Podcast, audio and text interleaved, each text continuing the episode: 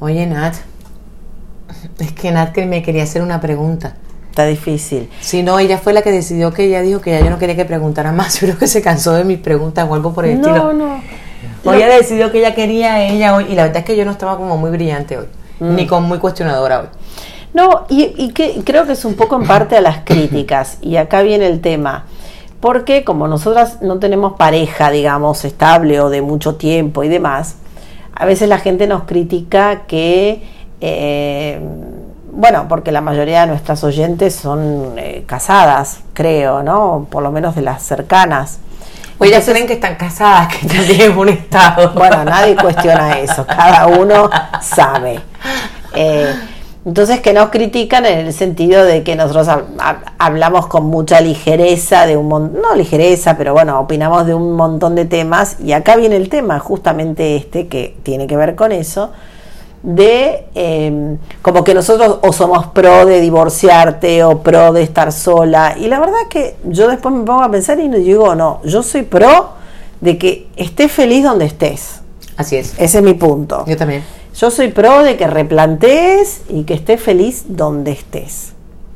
Bueno, pero de entrada tienes que pensar que, que, que esta gente que a- cuando a uno algo le choca mucho o le disgusta mucho, tiene que ver con que estás tocando una fibra de algo que tú no quieres reconocer, que tú no quieres ver, que tú no quieres. Te están enfrentando a algo que tú no quieres enfrentarte. Esa es mi forma de verlo. O sea, que primero viene desde ese punto de vista. Pero después también viene del hecho de que, de que claro, el, el haber vivido la vida de muchas formas, Mm. te hace ver la vida de muchas formas. Yo tengo muchas, o sea, la mayoría de mis amigas, yo creo que tú eres las pocas amigas mías que está divorciada. Claro, la mayoría de mis amigas están casadas y de matrimonio de muchos años o, o vueltas a casar, pero el común denominador sigue siendo que es que eh, ellas viven en pareja, yo no vivo en pareja o yo no, mis relaciones de pareja no son tan largas o como lo quieras llamar. Pero al final radica en que yo he vivido de muchas formas, entonces me identifico con muchas formas de vida. O sea, para mí el matrimonio bien. no es la solución, pero tampoco la soltería a veces es la solución. Cuando el amor te llega, te llega y ¿cómo haces? O sea, Fantástico, sí. Digo, yo soy pro de lo que te haga bien. Que si estás casada y no estás contenta, que lo replantees y que estés feliz donde estés. No soy separatista, digamos, no soy pro divorcio, sino que soy pro de buscar en, en la situación en la que estés y estés feliz. Sí, lo que pasa es que muchas veces tú vives las situaciones y esa es la gran pregunta y el gran cuestionamiento de la razón por la que vives las situaciones. Hay una gran diferencia entre que una situación, incluyendo una relación, eh, inde- independientemente de cualquier tipo de relación, porque hasta ahí entra la relación con los hijos, tú la vivas por lo que ello implica para tus necesidades y otra lo que implica para tu bienestar y tu felicidad, que son dos cosas distintas A ver, muy diferentes. Cuando tú, tu relación nutre lo que tú necesitas, estás en manos de las necesidades emocionales. Y cuando tú estás en manos de las nece- necesidades emocionales, que el amor en muchas cosas es necesidades emocionales, porque es que está llenando huecos, está llenando vacíos que tú tienes en tu vida, realmente estás viviendo una relación que está basada en algo que, en- que no es tan sano que es muy frágil, si sí. es muy frágil, no es tan sano. A diferencia de cuando tú estás viviendo una relación porque esa relación este, te funciona porque te gusta, porque quieres. Y hace un ratito estábamos hablando de, de que tú me decías que hay una gran diferencia entre tú y yo. Y, y Natalia se refería a que ella pues tuvo un matrimonio muy largo, terminó una relación pues, después de mucho tiempo y decía que era muy difícil terminarla y que la gran diferencia conmigo era que mis relaciones eran mucho más cortas, entonces no había tanto apego. estás acostumbrada a eso, digamos, a, a- las relaciones cortas y a- a- porque hay que deshacer una relación de 20 años con hijos de por medio, con familia. Por eso digo, a veces suena como muy light que nosotras seamos en ese sentido como muy de separatistas, digamos, o de... Ay, se de- somos. Sí, cual, sonó político, pero... no. Somos políticos. No, digo, somos las jetas. Sí, somos separatistas. A, eh, a ver, como, como decíamos en el podcast anterior, yo si no hay sexo ya, o si no me gusta ya, decido, ya ahí no estoy en la relación. Cuando uno tiene un matrimonio de muchos años, hay cosas que pesan mucho más que eso.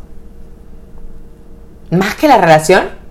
Y sí, Cuando tenés hijos de por medio, creo que sí, las familias, eh, los compromisos, la vida social, eh, si sos emigrante, todo el bagaje que lleva a vivir afuera, o sea, hay un peso enorme, entonces uno a veces va dejando de lado esas cosas del, del día a día, o lo que decís vos, esas miradas o esas no ganas o lo que sea, en pos de, bueno, es la familia o es, eh, pesan otras cosas ahí. Entonces, o sea que ya deja de importar la pareja, ya te, deja de interesar por lo que se inició esto. Mm, o sea, la semilla de esto va cambiando, es lo que digo, va cambiando. Después de tantos años, hijos en común, familias incluidas y demás, es, hay un peso mucho más grande que uno que conociste hace dos meses, está divorciado y tenés cero apego. Ok, eso, si te he visto no me acuerdo. No, es que no es tanto. Si te he visto no me acuerdo. Yo lo que estoy viendo es que son procesos de que, tienen tiempos diferentes, pongámoslo de esa manera, porque en el caso mío, desde el momento que me doy cuenta, esto no me está funcionando, esto no va, por supuesto que yo no tengo que dividir casa, yo no tengo que dividir claro, este, hijos, yo no tengo que, o sea, yo tengo el peso es mucho menos fuerte. Exacto, el peso es mucho menos fuerte, por supuesto que sí. Pero existe el momento que yo siempre digo que es el momento de quiebre, que es el momento cuando tú te dices esto no me está funcionando y no, ya no me va a funcionar, porque momento, hay momentos de quiebre dentro de la relación. Y es, como el aha momento, que es cuando tú dices, mm, Aquí yo no hay nada que hacer. Bueno, y que yo creo que por eso muchas veces en el divorcio de muchos años la mujer es como que ya mucho antes tiene la decisión tomada, porque esos momentos de quiebre uno los va dejando, que si bueno, ya está, voy a ver cómo hago. A esos momentos, no sé si quieres uno solo. Por supuesto, hay muchos momentos que uno va como, no chequeando, porque no lo vas haciendo, pero es como que son cosas que te van, será desilusionando, lo que vos quieras llamarlos, no importa. Pero digo, no es que, a no ser que pase algo exterior, volvamos otra vez, porque a veces pasa algo exterior, se acabó desde la nada, de la noche a la mañana, pero digo en general, o por lo menos como a mí me pasó que no hubo nada exterior, sino uno que va haciendo ese proceso. Hay muchas otras cosas que pesan sobre tu decisión. Ya no estás sola como con una, como vuelto a lo mismo, con una decisión simple de uno que conociste hace un año, dos años y que no tenés tanto apego ni emocional, ni material, ni nada de eso. No, no, es que yo no creo que el apego sea emocional en ese caso. Yo creo que el apego es totalmente material, social de hijos. O sea, ya ahí entra, en, eso entra todo menos lo que, porque tú puedes estar apegada con una persona que lleva dos años, tres años apenas, puedes estar muy apegada. Además, se supone que estás en la etapa deliciosa del amor, que es la del conocimiento, la del enamoramiento. Pero ya, ya en, en, a largo plazo, por lo que yo estoy entendiendo, y también es lo que he visto a través de la vida, es que pesan muchas otras cosas más que ya no tienen ni siquiera que ver con el apego. A lo mejor ya el tipo, o sea, te sabe a mico y te huele a mico. Pero estás intentando mantener la relación por cosas que son totalmente, para mí, que no tienen que ver con la relación, porque para mí tu, tu maternidad no tiene que ver con la relación, para mí tu, tu, economía no tiene que ver con la relación, para mí tu vida social no tiene que ver con la relación. Porque ahora la tenés parte de la relación. No, para, para que ahora la tenés resuelta, pero en ese momento en que vos venís con una relación matrimonial, como le pasa a todas las que conocemos, es mucho más difícil vos decir, mira, ¿sabes qué? Hoy la verdad que lo miro y digo, ¿qué le veo? Ponele. Y decís, ay, ¿hoy voy a divorciar? No. El peso es enorme. Deshacer la familia, deshacer, eh, decidir la pelea, los chicos, la casa. O sea, es, un proceso que es mucho más largo que a uno que recién conociste o hace un tiempo que conociste y le decís, ay, mira, nunca más. Y se acabó como dicen en Argentina, taza a taza, cada cual para su casa. sí, pero fíjate que al final no tiene nada que ver con el amor. Porque tiene que, porque, porque yo puedo tener una relación, con, bueno, no, no es mi caso en este momento, iba a decir, y tener hijos y todo, si eso pasa es un milagro. Pero si yo puedo tener una relación, eh, una persona puede empezar una relación a los treinta y pico años, tener sus hijos, a los tres años, darte cuenta que no se, que, que no, que no, este, que no le funcionó, e igual le cuesta porque está el hijo. O sea, es que son esas arandelas las que al final dificultan el adiós, no el apego. Es todo lo que tú has incluido en la relación, las relaciones familiares, las relaciones sociales, la relación económica, la relación de padre o madre, es todo eso que has adquirido en la relación. Porque en eso tienes razón, para mí es más fácil porque cuando ya yo miro y digo, a mí, o, que muchas veces no, no, no, que, que, que el amor no se acaba y lo que te queda es un gran cansancio. Tu amor puedes seguir queriendo a esa persona mucho, pero sabes que estás cansada de la situación, estás cansada de que sigan pasando las mismas cosas, estás cansada. Entonces lo que termina terminando la relación, valga la redundancia, es, es no es la falta de amor, es el cansancio que sientes ya. Y eso es que lo que muchas veces termina con una relación. Y es mucho más fácil, en ese caso, ejercer el cansancio y decir, me voy porque es que definitivamente no va a cambiar, la situación no va a cambiar, como él es no va a cambiar, yo no voy a cambiar, esto no me está funcionando, eso es más fácil muchas veces, aunque haya el amor y el apego. Pero con lo que tú me estás diciendo, en estas relaciones largas, donde aparentemente por lo que llevamos hablando entre el podcast pasado, de que se muere la, la, la, sexualidad, pero también se muere el amor, ya, ya, yo tengo mucho pánico esa vaina, yo no me voy a meter en esa vaina, Natalia, porque si tú te pones a pensar, Nat, entonces, ¿qué queda ahí? O sea, tú te casas para matar todo lo que, lo que empezó. Y bueno, pero como vos dijiste en un momento, uno a veces se casa por las razones equivocadas. Lo que digo es, es mucho más difícil deshacer, obviamente, una pareja de muchos años a una que, como nosotras, que simple, ¿sabes qué? Se acabó. Lo que estaba, el otro, ayer estaba escuchando una coach súper importante de Argentina, que ella decía que las personas, la mayoría de las personas, siempre buscan algo externo para que, el destino te haga decidir, que vos no tengas que tomar la decisión. Y eso pasa, ¿no? Como que estás esperando no sé, que venga alguien o que te mienta o que te engañe o que, que para vos tener la excusa para salir. Como la razón para salir. La razón, exactamente, o la excusa, o lo que sea.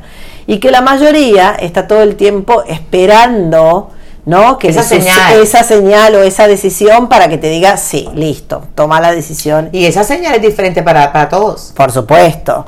Y tarda diferente para todos, pero como que en general la mayoría de la gente no toma decisiones si no hay nada de peso, porque es, es, como te digo, uno va como, es un proceso básicamente, no es que de un día para la noche te levantaste cuando no hay nada externo, ¿no? Sino que un día no te desilusiona una cosa, otro día, otro día, hasta que un día te, está la gota que te rebalsa el vaso. O tangible, que eso lo entiendo yo perfectamente, porque yo me acuerdo que cuando yo me divorcié en el siglo X, de las cosas que era muy difícil de entender y que y era muy difícil para explicar, que sigue siendo muy complicado, es que la gente tiende a pensar que las relaciones se acaban por algo tangible. Eh, me puso los cuernos, era alcohólico, se quería vivir era agresivo y me pegaba, eh, o me trataba mal. Era, o sea, y describir que el amor ya se fue, que el sexo ya se fue, que cosas son cosas que no son tangibles, pero que para uno sí lo son pero para la afuera no son, es muy, complicado. Porque es mucho más fácil decirle a alguien, porque se acabó? Bueno, porque me puso los cuernos, hijo, eh, este hijo de su madre, claro, que no bueno. aguantárselo, no sé qué. Pero si, si a una persona le dices, ¿qué te pasó? No sé, se me acabó el amor. Te miran como que, porque como el amor está mitificado, además está muy mitificado. El amor no se acaba, el amor puede con todo. El amor es para toda la vida. El amor es hasta que la muerte nos separe. El amor lo, excusa todo, lo redime todo, lo justifica todo. Y el amor es lo más frágil que existe en la vida. Por supuesto. Entonces, ¿cuál es? Eh, y, llega obviamente después de ese desgaste. Por eso digo, cuesta mucho más, porque después de ese desgaste es cuando algún día, un día te levantás y hay una, hay, hay algo ¿no? interno tuyo que dice hasta acá llegué. Pero no hubo un evento, por ahí es una tontera. Sí, por ahí es una tontera. A mí en, mi más reciente, eh, no mi más reciente relación, no puedo decir, puedo decir en mi, más reciente ex, mm. eh, eh, sería la forma de ponerlo, y sin lugar a dudas pasó eso. O sea, veníamos, veníamos y yo veía muchas cosas que no me estaban funcionando, que yo no estaba queriendo, pero yo decía, bueno, pues esto se puede arreglar, esto se puede ajustar de esta manera, esto se puede, y al final fue una tontería que formaba parte de todos esos, pero habían venido cosas mucho más grandes que esas. Por supuesto. Pero al final esa fue la cosita que hizo que yo dije, se acabó. Yo no puedo seguir aquí. Exactamente. Yo me tengo que ir. Sí. Yo me tengo que ir. En mi caso fue una cuenta. Yo fui Hoy en día ni siquiera me acuerdo, Natalia, de qué fue. Intento acordarme de qué fue. Sé que no me gustó cómo me contestó, claro. pero no me acuerdo ni por qué, ni de qué tema, ni, de qué tema, ni nada. ¿Y en caso tuyo cómo fue la cuenta? No, en caso, en caso mío, en caso tuyo, en caso mío yo me fui a Argentina porque mis papás cumplían 50 años de casados Y yo ese año cumplía 20 años de casada. Y me acuerdo que me estaba abrochando, estaba volviendo, me fui sola y estaba volviendo en el avión, me estaba abrochando el cinturón de seguridad del avión y dije, yo ya pasé 20, 30 más, ni cagando. Y ahí decidí, ese, fue, ese fue mi aha moment, dije, se acabó. Pero 30 más así, y, realmente los últimos 5 fueron malos, pero los otros no. No, no, es, un desgaste, pero... Sí, es un desgaste porque yo te digo, en mi última relación los primeros dos años fueron maravillosos y ya después fue, fuimos este camino abajo. Pero, pero, al, final, al final también esa es la gran pregunta, Nati. Yo creo que también forma parte de esta edad. Que a esta edad uno mira las cosas de forma diferente, no es lo mismo tener que 30 que tener 50. Exacto. Y, y ya tú en este momento, tú te preguntas muchas veces, ¿así va a ser mi vida a partir de este momento? ¿Va a ser más de lo mismo? ¿Y este mismo me sirve o no me sirve? Pero bueno, eso es parte de mi, yo que repito y repito todo el tiempo, el de que seas feliz, estés donde estés. O sea, ese es mi punto. De que ese replanteo exista, aunque estés casada, aunque estés soltera, aunque, ¿qué es lo que yo quiero para mí? Porque uno, en definitiva, en estas que lo vemos en nuestras amigas que están casadas, siempre relega y es la vida en automático y ya lo dejo para después, lo dejo para después, lo dejo para después y un día te levantaste y se acabó.